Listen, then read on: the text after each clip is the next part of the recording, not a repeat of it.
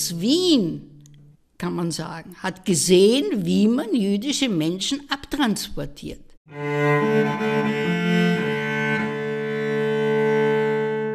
Ich kann mich erinnern, dass ich durch die Straße gegangen bin und oft mir gedacht, ein Mörder.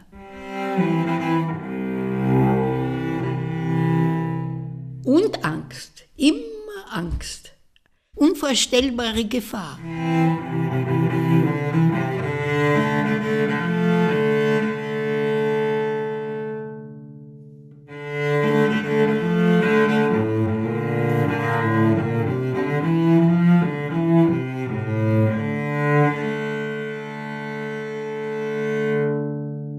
Manche Dinge vergisst man nie.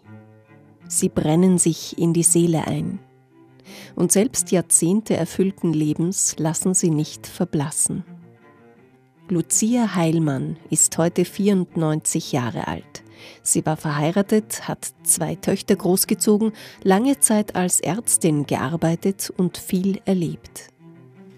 In den 1990er Jahren liest Lucia Heilmann eine Annonce der Shoah Foundation. Gegründet vom US-amerikanischen Regisseur Steven Spielberg sammelt die Shoah Foundation weltweit Schilderungen von Überlebenden der Shoah, um sie nachfolgenden Generationen als Unterrichts- und Ausbildungsmaterial zugänglich zu machen. Den Wunsch dazu hatten Überlebende während der Dreharbeiten zu Spielbergs Film Schindlers Liste geäußert. Lucia Heilmann meldet sich auf die Annonce hin bei der Shoah Foundation. Ich habe mich gemeldet und da ist dieses Team, eine Frau und ein Mann sind gekommen. Der eine hat gefilmt und der andere, sie hat gesprochen und hat auch begonnen zu fragen. Es war aber direkt es war noch direkt nach, ist es mir vorgekommen, es war nicht direkt nach dem Krieg, es war schon ein paar Jahre später und trotzdem.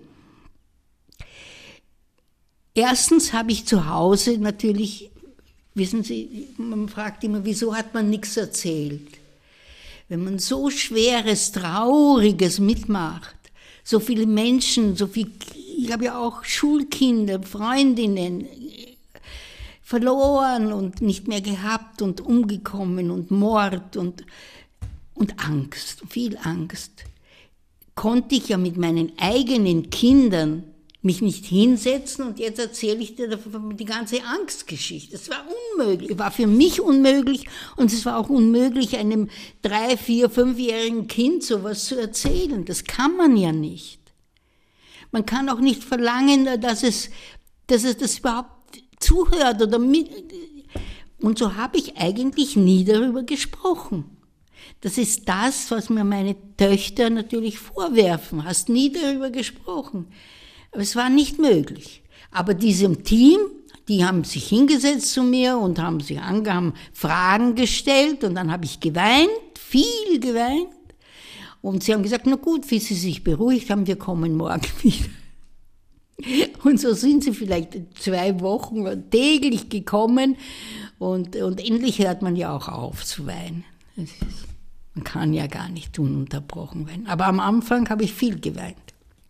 Nachdem Lucia Heilmann es zum ersten Mal geschafft hat, von ihrem Überleben während der Zeit des nationalsozialistischen Terrors zu sprechen, macht sie es sich zur Aufgabe, möglichst vielen Menschen davon zu erzählen, vor allem den Jungen, denn in sie setzt sie ihre Hoffnung.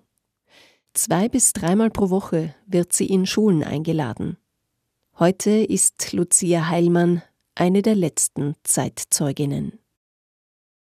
Bevor der Hitler gekommen ist, war ich also zwischen 0 und 9 und äh, wir sind aus einem eher armen Viertel. Ich habe im 20. Bezirk gewohnt, das war ein Arbeiterviertel. Und unter materieller Not haben alle unsere Nachbarn gelitten und meine Mutter natürlich auch. Und äh, dadurch war zum Beispiel der Spielplatz. Wir haben, ich, hab, ich kann mich erinnern, es gibt sogar ein kleines Foto davon.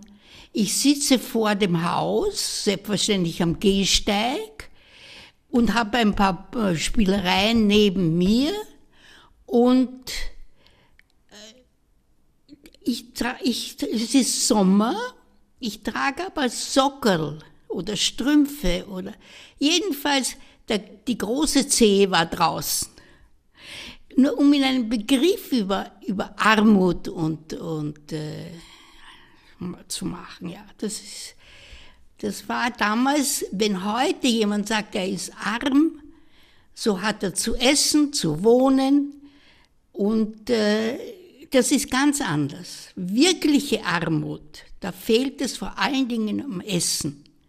Man kann sich also nur beschränkte Lebensmittel kaufen und nur solche, die füllend sind und nichts kosten oder wenig kosten. Ja, also so ein Milieu müssen Sie sich vorstellen und in dem bin ich aufgewachsen. Einen Stock unter mir hat gewohnt ein Mädel die war zwei, drei Jahre älter als ich, aber wir haben uns natürlich sofort befreundet und wir waren also von klein auf miteinander und haben immer gespielt auch miteinander. Und der Spielplatz war der Gehsteig vom Haus. Lucia Heilmann kommt am 25. Juli 1929 als Lucia Dreister in Wien zur Welt. Ihre Mutter Regina hat als eine der ersten Frauen an der Universität Wien das Doktorat in Chemie gemacht und leitet im Krankenhaus Leins das Chemielabor. Namentlich erwähnt wird sie in einer Abhandlung über das Vitamin C, denn ihr ist es gelungen, das Vitamin aus Lebensmitteln wie Paprika herauszulösen. Lucias Vater, Rudi Kraus, ist Beleuchtungsingenieur bei Siemens. Der Wiener Trabrennplatz wird nach seinen Plänen illuminiert. Wichtigste Bezugsperson für die kleine Lucia ist ihr geliebter Großvater, der in der kleinen Wohnung mitlebt und immer für sie da ist. Ich hatte eine besondere Beziehung zu meinem Großvater. Nachdem beide Eltern gearbeitet haben, war er sozusagen mein Kindermädel. Also er hat alles mit mir gemeinsam gemacht. Er ist mit mir zum Markt gegangen, er ist mit mir in die Schule gegangen, wenn es notwendig war, hat mich abgeholt. Und er war sehr geduldig und er hat mir vorgesungen und hat schön singen können. Und er hat diese Operetten gesungen. Ja, das gibt es eine Operette und da geht, ach, ich hab sie ja nur auf die Schulter geküsst. Das hat er mir, ja, ich habe gern gehabt, wenn er mir gesungen hat. Und dann hat er mir auch Märchen erzählt. Und, ja. Es sind unbeschwerte Jahre für Lucia Heilmann. Sie ist glücklich, geht gerne zur Schule und spielt mit ihren Freundinnen auf der Straße und im Park. Als im März 1938 Österreich als Ostmark Teil des Deutschen Reiches wird und die Nationalsozialisten die Macht übernehmen, ändert sich das Leben des Mädchens von einem Tag auf den anderen. Ich war ein sehr zartes kleines Mädel, neun Jahre alt, und der Direktor der Schule ist in die Klasse gekommen und hat gesagt, alle jüdischen Kinder müssen die Klasse verlassen. Äh, meine Mutter und meine, also war nicht religiös. Die Freundin im Haus, die war von, in einer religiösen Familie. Sie hat mich manchmal eingeladen am Freitagabend. Da war immer ein besonderes Nachtmahl, hat man gegessen. Und man hat Kerzen gezündet. Und ich kann mich erinnern, dass ich mich so vorgebeugt habe und bin ein bisschen an die Kerze angekommen und gleich hat es natürlich gebracht. Also nicht ein bisschen nur. Aber man hat es gerochen. Haare riechen, wenn sie brennen, ja sofort. Ja, also an, die, an solche Dinge erinnert sich ein Kind. Ansonsten äh, haben wir, also meine Mutter war überhaupt nicht religiös und mein, auch mein Vater nicht. Und ich habe also überhaupt nicht gewusst, was ist Jude, was ist Christ, was ist evangelisch. Für mich waren das neue Begriffe für ein neunjähriges Kind überhaupt. Und äh, erst da, wie der Direktor in die Klasse gekommen ist und gesagt hat, alle jüdischen Kinder müssen die Klasse verlassen, das war der erste richtige, beinahe wie ein Schock, weil alle anderen Kinder durften ja sitzen bleiben. Ich musste aufstehen, ich musste meine Schulsachen zusammenpacken und äh, ja, wir sind, die jüdischen Kinder sind aufgestanden und haben einer nach dem anderen die Klasse verlassen, durften die Schulsachen mitnehmen und von dem Moment an durfte ich ja nie wieder in die Schule gehen. Entsetzlich, entsetzlich fühlt man sich. Als Kind, das ist, man spürt die Demütigung, man spürt den Verlust. Da, neben mir ist meine Freundin gesessen und die ist geblieben und ich musste hinaus eine sehr, sehr schwere Situation für ein Kind, eine gewohnte Umgebung als sozusagen als einziges waren natürlich noch andere jüdische Kinder, aber die, die neben mir gesessen sind, alle beide, links und rechts, die durften bleiben. Ihre Schulfreundinnen darf Lucia auch außerhalb der Schule nicht treffen. In der Nähe gab es einen, einen Park.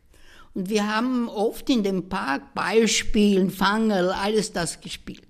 Es war den christlichen Kindern verboten, mit jüdischen Kindern zu spielen. Auf jeder Bank ist gestanden nur für Arier. Also der Park war eigentlich für mich schon nicht mehr betretbar. Was sollte ich dort? Überall bekommt Lucia zu spüren, dass sie nicht erwünscht ist. Vis-à-vis von, von unserem Wohn, also von dem Wohnhaus, hat, ähm, war ein Milchgeschäft. Und ich war beauftragt, jeden Tag frische Milch zu holen. Ich bin mir natürlich vorgekommen, schon riesig erwachsen. In einer Hand habe ich gehalten die, das Geld, schon abgezählt, und in der anderen das ein, ein so ein kleines äh, Gefäß, um die Milch mitzunehmen. Ich bin schon viel früher als, als zu dem bestimmten Tag, wo der Hitler gekommen ist, bin ich schon einkaufen gegangen. Ich war also schon in meinen Augen selbstständig und, und großartig und bin also in den, zu dem Milchgeschäft, so wie immer, jeden Tag bin ich dort hingelaufen und habe mein Kännchen hingestellt und die Verkäuferin hat mich natürlich auch schon gekannt längere Zeit und hat mir, also hat gewusst, was ich, auf der einen Seite das Geld, auf der anderen das Kännchen. Und sie sagt zu mir, jüdischen Kindern verkaufe ich keine Milch. I, das, das war ein Schlag. Ja, das waren schon äh, Situationen, die sich eingeprägt haben in, in, in mein, möchte man Sang in die Seele. Musik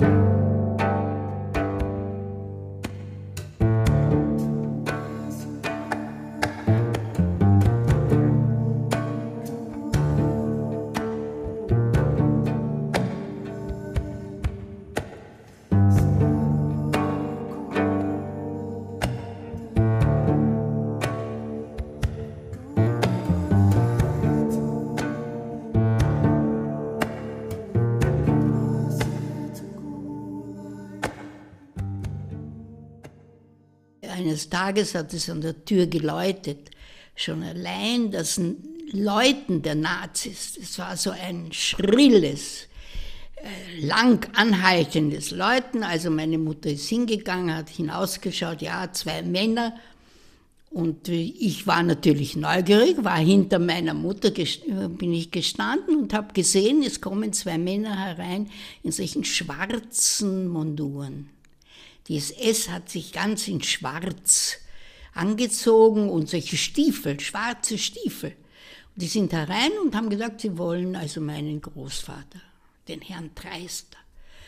Äh, und ähm, meine Mutter hat ihn geholt, er hat sich angezogen, es war November, 10. November, hat äh, einen Wintermantel angezogen.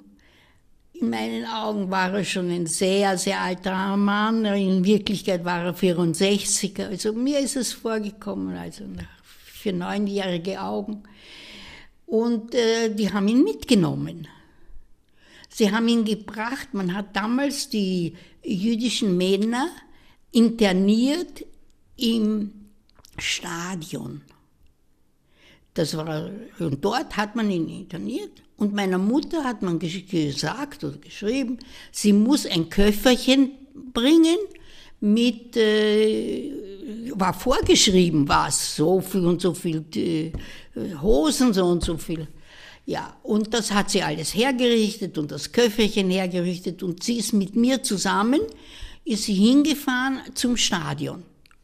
Und wir haben gesehen, das Stadion hat ja große Fenster, hinter den Fenstern waren Menschen, also mein Großvater auch dabei. Und wir sind mit dem Köfferchen gestanden. Natürlich nicht, waren viele jüdische Frauen, die dort gestanden und gewartet haben. Und Sie durften nicht miteinander sprechen. Kaum hat jemand etwas gesprochen, ist so ein Aufpasser gekommen und hat geschlagen, die Frauen, hat die Frauen geschlagen. Ja, und schlimme, schlimme Situationen, die eben sich eingraben in den Menschen. Und bei mir, ich kann mich genau erinnern. Ob ihr Großvater das Köfferchen jemals bekommen hat, das sie mit ihrer Mutter zum Praterstadion gebracht hat, weiß Lucia Heilmann nicht. Sie hat ihren Großvater an diesem Tag nicht gesehen und danach auch nie mehr.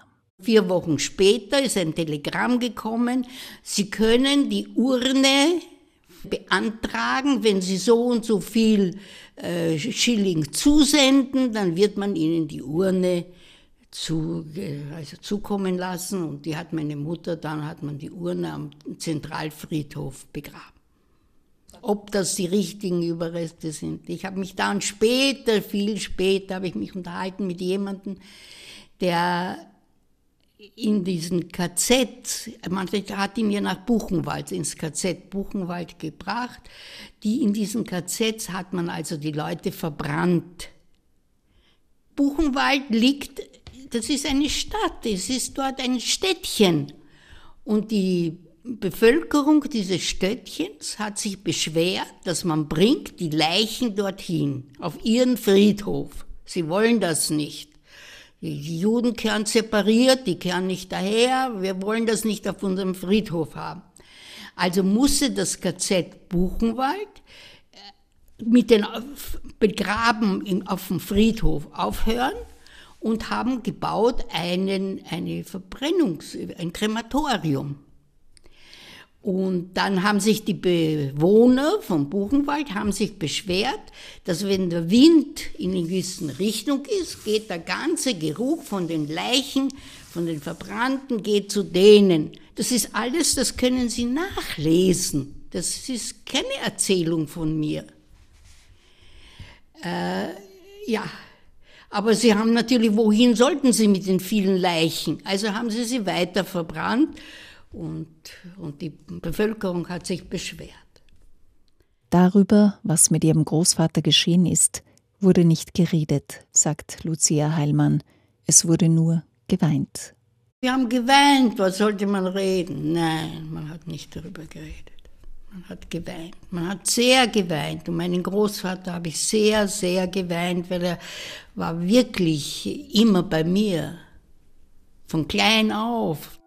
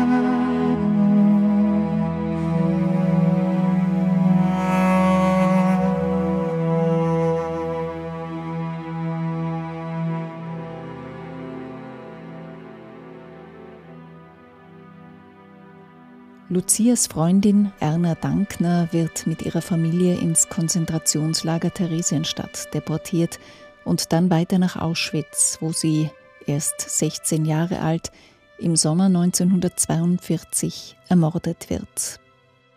Lucias Vater Rudi Kraus ist weit weg, als all das passiert. Kurz vor dem Anschluss Österreichs an das Deutsche Reich wurde er von seinem Arbeitgeber nach Persien geschickt. Zu Beginn des Zweiten Weltkrieges wird Rudi als feindlicher Ausländer interniert und landet schließlich in Australien. Er versucht, seine Tochter Lucia und ihre Mutter zu sich zu holen, scheitert aber. Mein Vater hat sich bemüht, uns aus, dem, aus äh, Wien herauszubekommen und hat bei Siemens angenommen eine Stelle in, äh, als Beleuchtungsingenieur in dem damaligen Persien, was heute Iran ist. Und zwar sollte er beleuchten die Trabrennbahn in Teheran. Und er hat gehofft, im Rahmen dessen wird er uns eine Einreise schicken, dass, meine, also dass wir beide, meine Mutter und ich, zu ihm kommen. Nun war das aber so schnell, war der Krieg, es hat ja nicht einmal ein paar Monate später hat schon der Krieg begonnen. Und im Krieg gibt es keine, keine Reisen und kein Visum und keine Einreisebewilligung, nichts. In Wien müssen Lucia und ihre Mutter unterdessen ihre Wohnung verlassen. Ein arisches Ehepaar zieht dort ein. Lucia darf nichts mitnehmen. Sie lebt fortan in einer Sammelunterkunft, die ihr als entsetzlich beengt in Erinnerung geblieben ist. Eng wird es jetzt auch, was ihre Überlebenschancen betrifft. Dann haben begonnen die Trans Abtransporte der jüdischen Bevölkerung aus Wien. Und das war nach deutscher Ordnung, wurde also die, diese Gasse wurde evakuiert und dann diese Gasse und man konnte sich ausrechnen, wann man drankommt. Und man hat ja gewusst, wohin man fährt, ins Konzentrationslager. Und was Konzentrationslager bedeutet hat, binnen Wochen ist, ist man im Krematorium. Und meine Mutter hat sich, also war verzweifelt. Man hat gewusst, so Lucia Heilmann, dass die Menschen in den Tod geschickt werden. Alle, sagt sie, haben das gewusst. Dieser Abtransport der jüdischen Menschen aus den Wohnungen hat nicht im Geheimen zu irgendwelchen unmöglichen Zeiten, sondern Vormittag ist ein Lastauto gekommen und alle Menschen, nicht nur des Wohnhauses, wo die gewohnt haben, sondern auch alle, die auf der Straße gestanden sind, alle, die, die haben gesehen, dass man jüdische Menschen auf ein Lastauto drängt, zusammendrängt und das Lastauto fährt zum Bahnhof.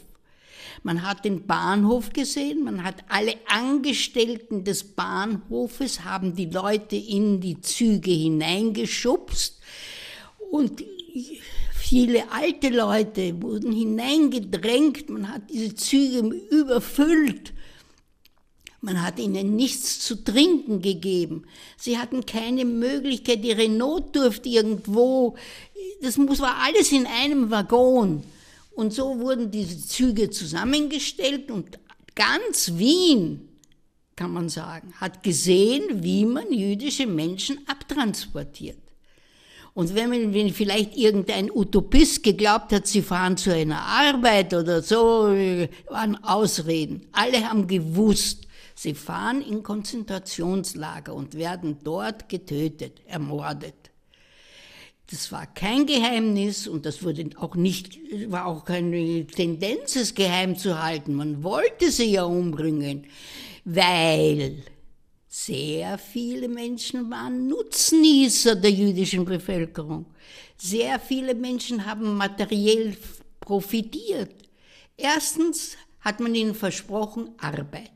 Damals war in Österreich eine riesen Arbeitslosigkeit. Alle jüdischen Menschen, die gearbeitet haben, und da haben ja wirklich alle gearbeitet, mussten ihren Arbeitsplatz binnen 24 Stunden verlassen. Auch meine Mutter wurde gekündigt.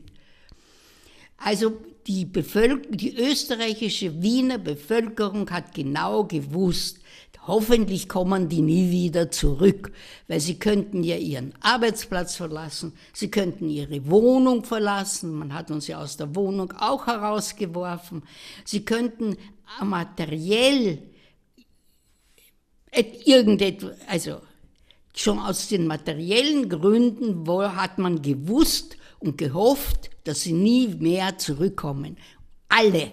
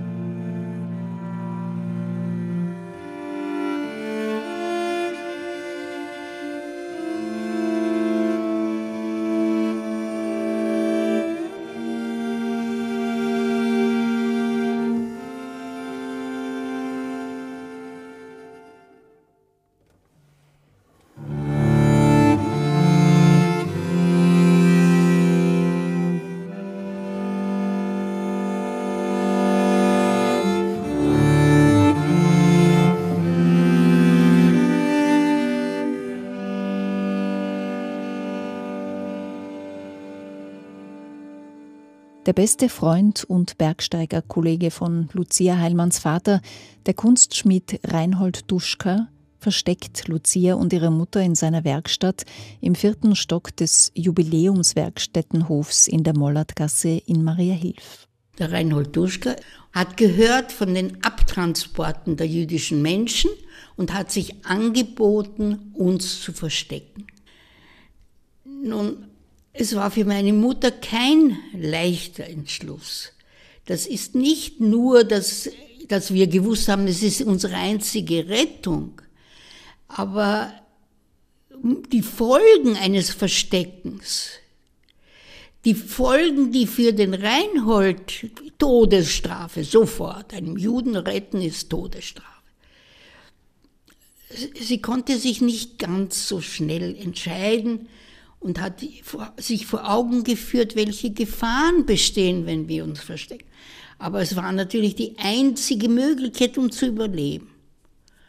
Und so hat sie sich also entschlossen und hat zusammen mit dem Reinhold haben sie beschlossen, also er wird uns verstecken in seiner Werkstätte. Und äh, das ist der Werkstättenhof im, im sechsten Bezirk.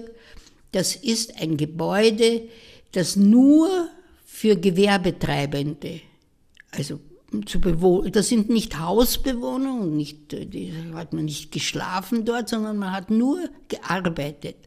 Und alle, die dort gearbeitet haben, haben entsprechend viel Lärm gemacht, was ja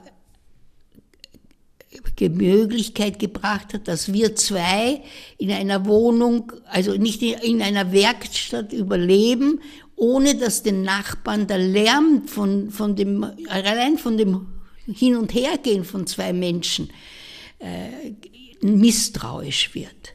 Also dorthin hat er uns gebracht und dort habe ich vier Jahre war ich bei ihm mit meiner Mutter versteckt. In einem Nebenzimmer baut Reinhold Duschka einen Verschlag, in dem sich die beiden verstecken, sobald es an der Werkstatttüre klingelt. Also wenn es geläutet hat, sind wir ganz leise natürlich in den Verschlag. Das war aus Holz, sagen wir, wie eine Kasten, so ähnlich. Wir sind dort hineingekrochen und mussten dort gar. Es war im Nebenraum. Das ist noch zu betonen. Wir sind also dort hinein und sind dort im Kasten gesessen, so lang, bis der Besucher oder Käufer oder weg war. Dann hat uns der Reinhold geholt. Erst dann sind wir wieder heraus in dieser Werkstatt, in der wir gehaust haben, sind ja verschiedene Menschen dorthin gekommen. Man hat das Blech geliefert, um die Gegenstände zu bereiten. Man hat, äh, der Hausbesorger ist gekommen, hat geschaut, ob vorbereitet ist gegen die Fliegerangriffe, musste jeder einen Kübel mit äh, Sand im, vor, der Tür, vor der Tür und hinter der Tür es, es waren also verschiedene Leute, die gekommen sind, angeläutet haben, auch der Postbote, also der Briefträger, ich weiß nicht, wie sagt man heute noch Briefträger? Ja. Also der Briefträger, Kunden vor allen Dingen sind ja zum Reinhold gekommen wollten die Gegenstände kaufen, was ja sehr wichtig war. Also jeder hat an der Tür geläutet. Aber jedes Läuten hat für meine Mutter und mich bedeutet, wir mussten erstens die Werkstatt sofort verlassen und in einen Verschlag kriechen. Und außerdem war das jedes Mal eine Angst. Das ist so weit gegangen, dass man immer zusammengezuckt ist. Wenn es geläutet hat, zuerst ist man zusammengezuckt. Wer ist draußen? Wusste, man konnte ja nicht sehen, wer es ist. Ist das schon die SS und holt uns ab? Und dieses Zusammenzucken ist mir, ich weiß nicht, ob bis heute, aber viele Jahre geblieben. Wenn es an der Tür läutet, ist zuerst zucke ich zusammen.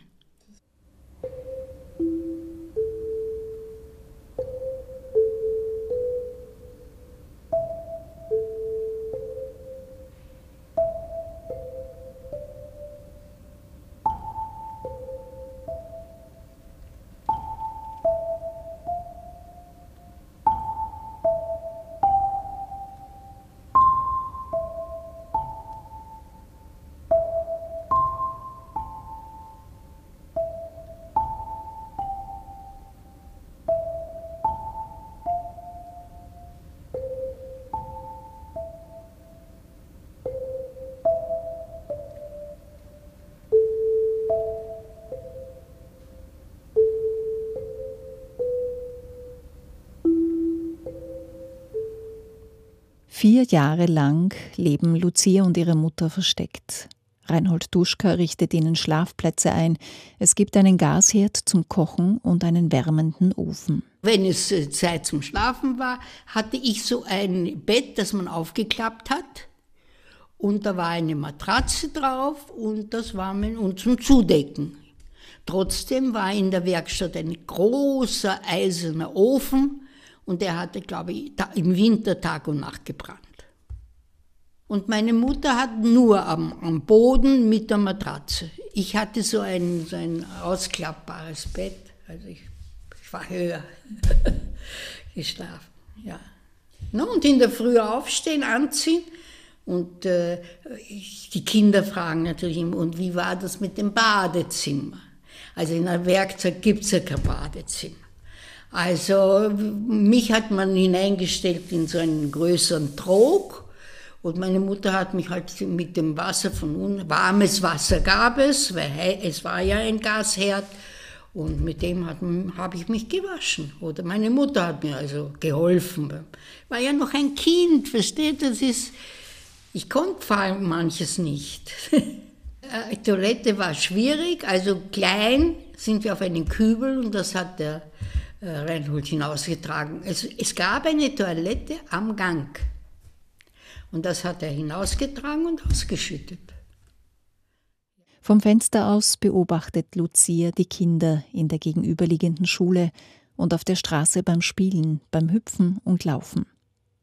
Nichts wünscht sie sich sehnlicher, als mit ihnen herumzuspringen. Interessanterweise erinnere ich mich an das Bedürfnis zu laufen. Und es war so ein großes Fenster und ich konnte hinunterschauen. Und vis-à-vis -vis ist die, eine Schule, die ist noch heute so eine Gewerbeschule. Und äh, habe ich gesehen, wie die Kinder die Tafel, in, in, den Räumen die Tafel löschen. Konnte ich vom, vom, vom Fenster das bis dort hineinschauen, weil das war vis-à-vis. -vis. Und auf der Straße habe ich oft die Kinder gesehen, wenn sie gelaufen sind oder gesprungen. Ein Kind geht ja nicht normal. Also entweder es läuft oder springt oder es. Ja, konnte, habe sie nur gesehen, konnte nicht mit ihnen sein, nicht die ganzen vier Jahre ohne Kindergesellschaft. Man spricht ganz anders zu einem, ein Kind zu einem Kind. Die haben sich immer so viel zu erzählen. Ja, nicht, gab es nicht. Der Einzige, der in diesen vier Jahren mit Lucia Heilmann spielt, ist Reinhold Duschka. Er hatte sehr, sehr viel Geduld zu mir. Und er hat mit mir sogar Mensch, ärgere dich nicht gespielt. Ich, Kinder spielen doch gern Spiele. Also Mensch, ärgere dich nicht. Und, und ich habe gewonnen und habe mich gefreut und äh, wieder gespielt und wieder gewonnen und wieder gewonnen. Aber ich wieso gewinne ich immer? Hat er gesagt, ich will nicht, dass du dich kränkst. Reinhold Duschka treibt für das Mädchen auch Bücher auf. Jeden Band von Karl May, sagt Lucia Heilmann heute, hat sie drei oder viermal gelesen. Die Geschichten haben ihr geholfen, der Enge zu entfliehen. Das Lesen war eine gute Sache. Ich, ich, kann, ich konnte mir so das Buch nehmen und die ganze Welt ringsherum war für mich weg. Vollkommen weg. Ich war nur im Buch. Die Sonntage musste ich ja ganz still sein, weil Sonntag hat niemand im Werkstättenhof gearbeitet. Der Sonntag war also.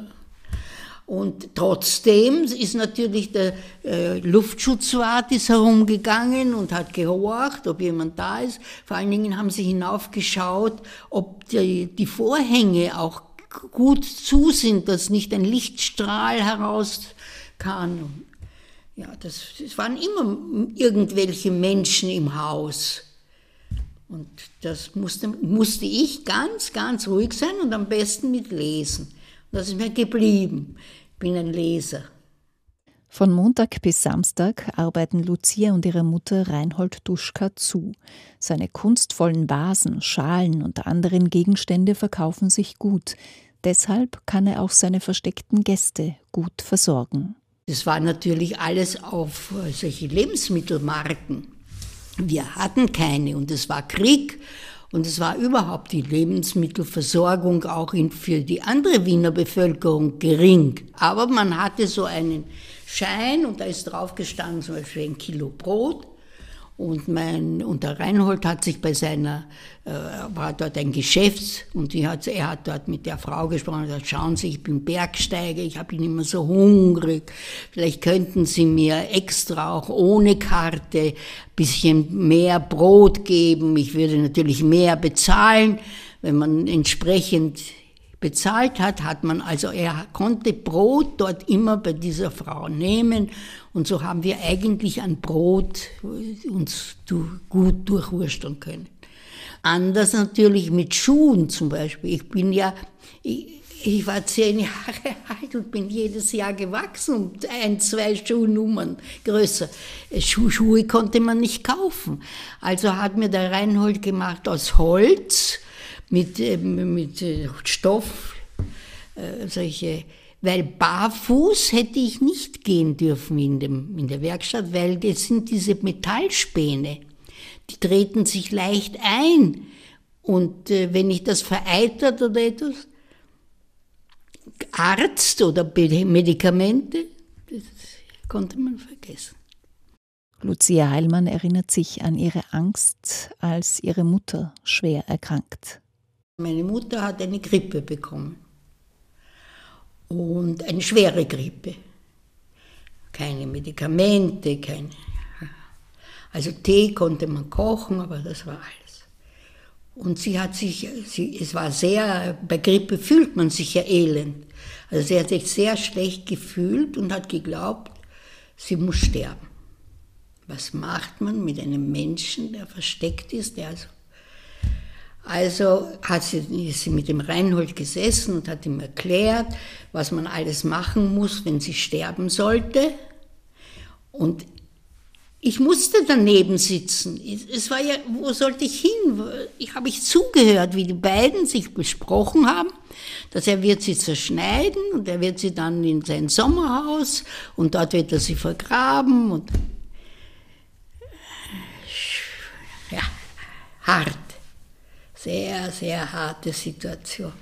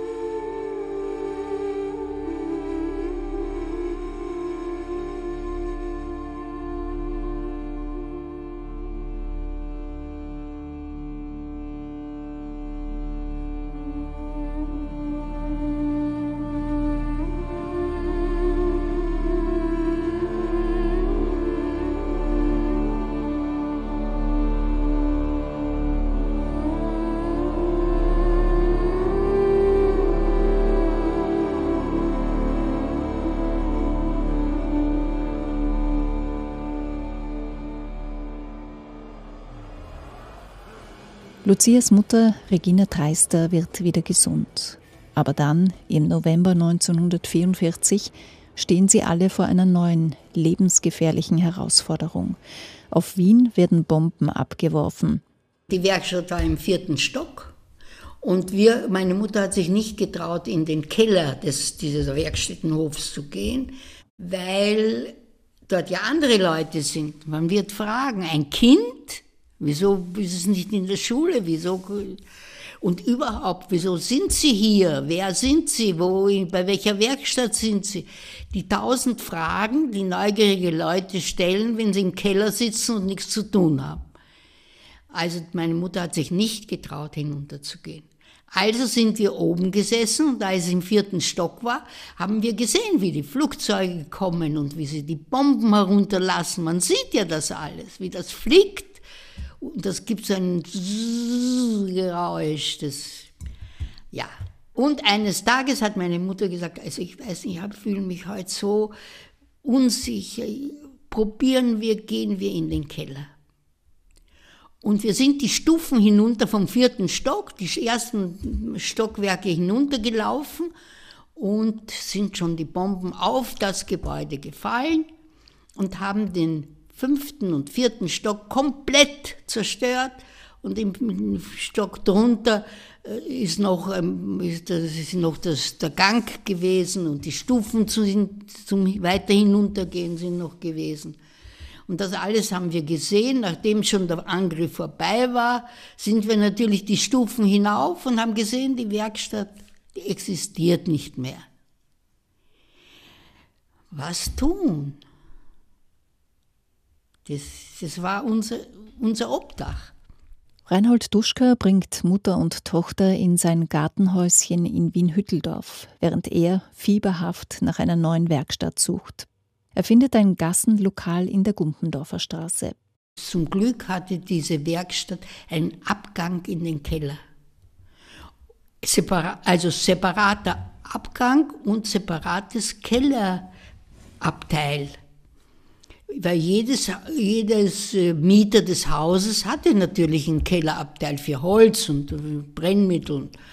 Also so hat er uns dort hinunter und wir, ja, so ein, wir hatten so eine, so eine Bank, eine kleine Bank und auf der sind wir gesessen, meine Mutter und ich, kalt. Keller im Winter, im November, eiskalt. Und dort sind wir gesessen und durften uns nicht rühren, durften auch nicht miteinander sprechen, weil es sind ja andere Leute in den Nebenkeller gekommen und haben Holz geholt und jeden Tag hat man seine, seine Brennmittel geholt vom Keller. Und so sind wir dort gesessen und ganz still und ja, und ein paar Monate später, wie der Krieg zu Ende war, hat mir meine Mutter erzählt, ich habe aufgehört zu reden. Nichts mehr gesprochen. Lucia, mittlerweile 15 Jahre alt, leidet unter der Dunkelheit und Kälte im Keller, dem Stillsein und Stillsitzen. Am schlimmsten aber ist die Angst. Immer Angst. Es könnte ja jemand äh, doch irgendwas hören. Unvorstellbare Gefahr.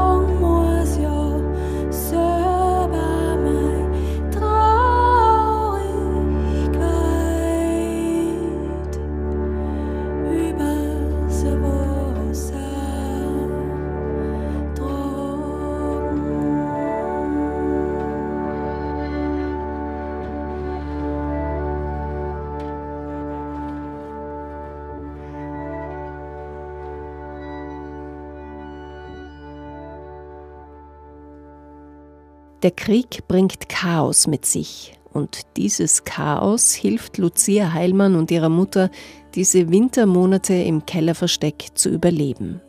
Reinhold Duschka sorgt weiterhin für sie, so gut er kann. Wenn es sehr kalt war und wir waren schon ganz erfroren, sind wir hinauf in dieses Kassenlokal. Er hat dort geheizt, was möglich war, und haben wir uns erwärmt, haben dort etwas gegessen, wieder hin, oder gegessen, getrunken. Ja, er hat das alles vorbereitet. Und es waren schon chaotische Vor vor äh, die Straßen waren, also die Straßenbahn konnte nicht fahren, weil lauter äh, Löcher waren. Die, die Auto von Autos gar keine Rede. Und äh, Einkaufen konnte man ja eigentlich auch nicht mehr, weil es gab keine Geschäfte, keine Geschäftslokale. Man hat auch nichts zugeliefert, weil es konnte ja da auch die, die anderen Straßen waren ja mit, konnte ein Lastauto nicht fahren. Also haben die Leute begonnen zu plündern. Und wenn er gehört hat, dort und dort wird geplündert, dann ist er hin. Und ich kann mich erinnern, also es bleiben ja immer nur so verschiedene. Er hat einmal bekommen einen ganzen, äh, ein ganzes Rad Emmentaler Käse. Das war natürlich ein Fest. Aber wissen Sie, wie viel Emmentaler kann ein Mensch? Ja, noch Emmentaler und noch, aber ohne Brot und ja, aber war Emmentaler da. In den letzten Kriegstagen wagt sich Lucia Heilmann sogar hinaus auf die Straße und sieht mit eigenen Augen das zerstörte Wien. Zuerst waren Bombardements und Schüsse und viele Häuser sind in den Nebenstraßen zusammengesunken oder zum Teil diese Teildemolierung, dass man hineinschauen kann in die Wohnzimmer mit allem drum und dran. Ja, ja, also das, und ich bin auch auf die Straße äh, mit Vorsicht bin ich doch auch hinaus, weil sonst würde ich ja Ihnen das nicht erzählen können, wie das war.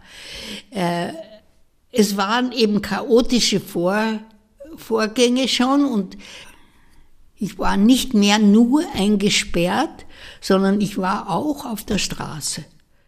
Als die russische Armee im April 1945 durch ihre Straße marschiert, wissen Lucia, ihre Mutter und ihr Retter Reinhold Duschka, dass der Krieg und die Herrschaft der Nationalsozialisten endlich vorbei sind. Sobald die Armee die Gumpendorfer Straße erobert, also erobert hat, sind sie dort auf der Gumpendorfer Straße gegangen. Und in dem Moment hat der Reinhold die Tür geöffnet und wir haben die Soldaten gesehen. Die, und haben natürlich das geweint. Zuerst hat man geweint, wirklich geweint, vor Glück, vor Freude, dass diese, es war, es war wie wenn ein, ein Gewicht vom, vom, von der Schulter herunterfällt.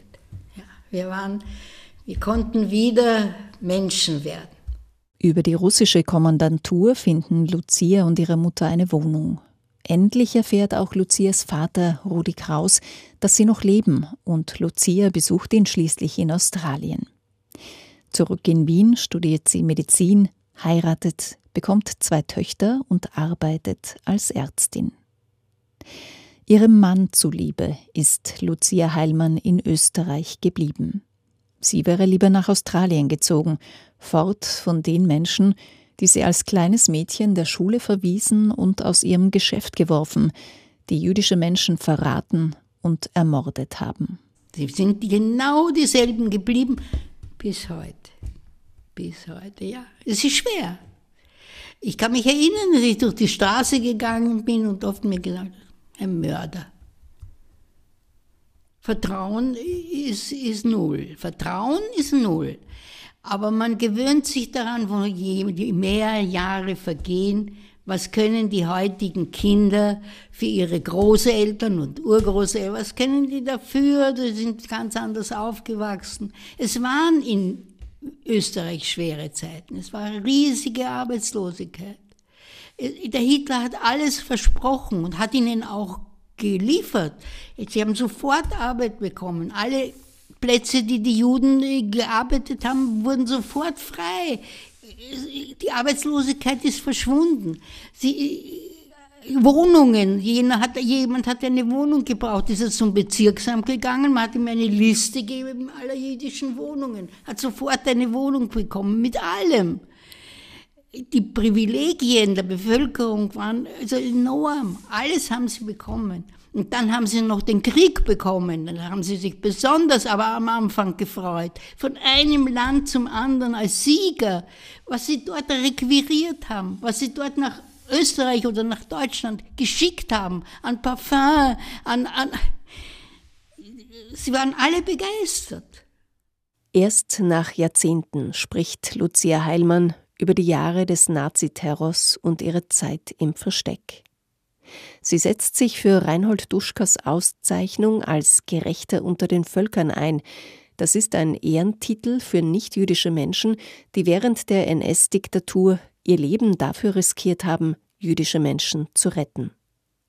Lange weigert sich Reinhold Duschka aus Angst vor Anfeindungen. Erst 1991, wenige Jahre vor seinem Tod, stimmt er schließlich zu. Als 2014 in der Wiener Mollertgasse eine Gedenktafel für Reinhold Duschka enthüllt wird, merkt Lucia Heilmann sehr anschaulich, dass der Antisemitismus aus Österreich nie verschwunden ist. Dort ist eine große Tafel, sehr hoch angebracht, dass man muss den Gehsteig verlassen, um überhaupt die Tafel zu sehen, wenn Sie hinaufschauen. Warum? Wegen Vandalismus. Und auf der Tafel steht, dass also Reinhold Duschka hat, hat zwei, also zwei Menschen gerettet.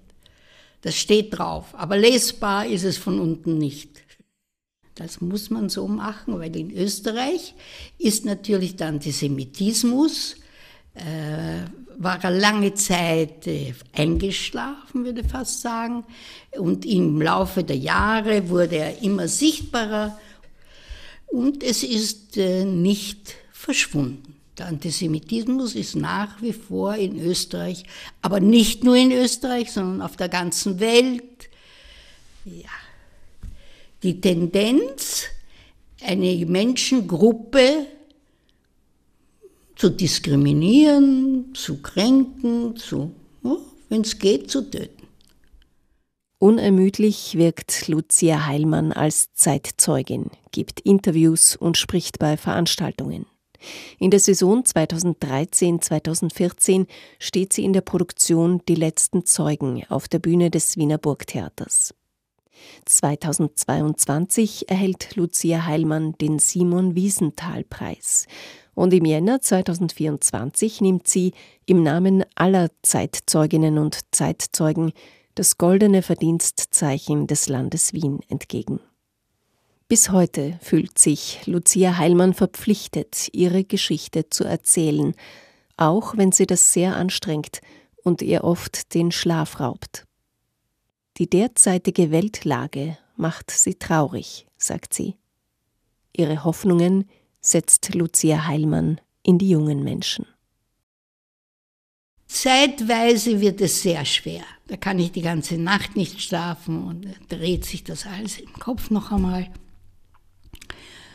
Zeitweise bin ich jetzt schon so müde. Es macht ja auch müde, dieses Erzählen. Ich bin verpflichtet. Ja, dazu bin ich verpflichtet. Habe noch nie jemanden abgesagt. Ich habe gewusst, dass die Kinder nichts wissen. Weil weder die Eltern noch die Großeltern haben ihnen jemals etwas erzählt. Und es ist auch schwierig, Kindern zu erzählen. Und so habe ich langsam, vor allen Dingen habe ich sie immer fragen lassen. Ich will Ihnen noch erzählen von den Fragen, zwei Fragen. Ein Mädchen hat mich gefragt, hast du viel geweint? Berührende, solche Fragen. Natürlich haben sie auch gefragt über Klo und das, aber solche Fragen bleiben mir, wenn mich jemand sowas fragt. Und ein Bub hat mich so aufgestanden und gesagt, haben Sie nicht Angst, dass sich das wiederholt? Also die Frage allein, muss sagen, hat mich umgeworfen. Ich war so verblüfft, ich war so, wie kann ein junger Mensch so, so eine Frage stellen? Und ich gehe in die nächste Schule, steht einer auf und fragt, haben Sie nicht Angst, dass sich das wiederholt? Ui, da bin ich aber wirklich erschrocken. Das, das sind, wir sind mal wieder beim Traurigen.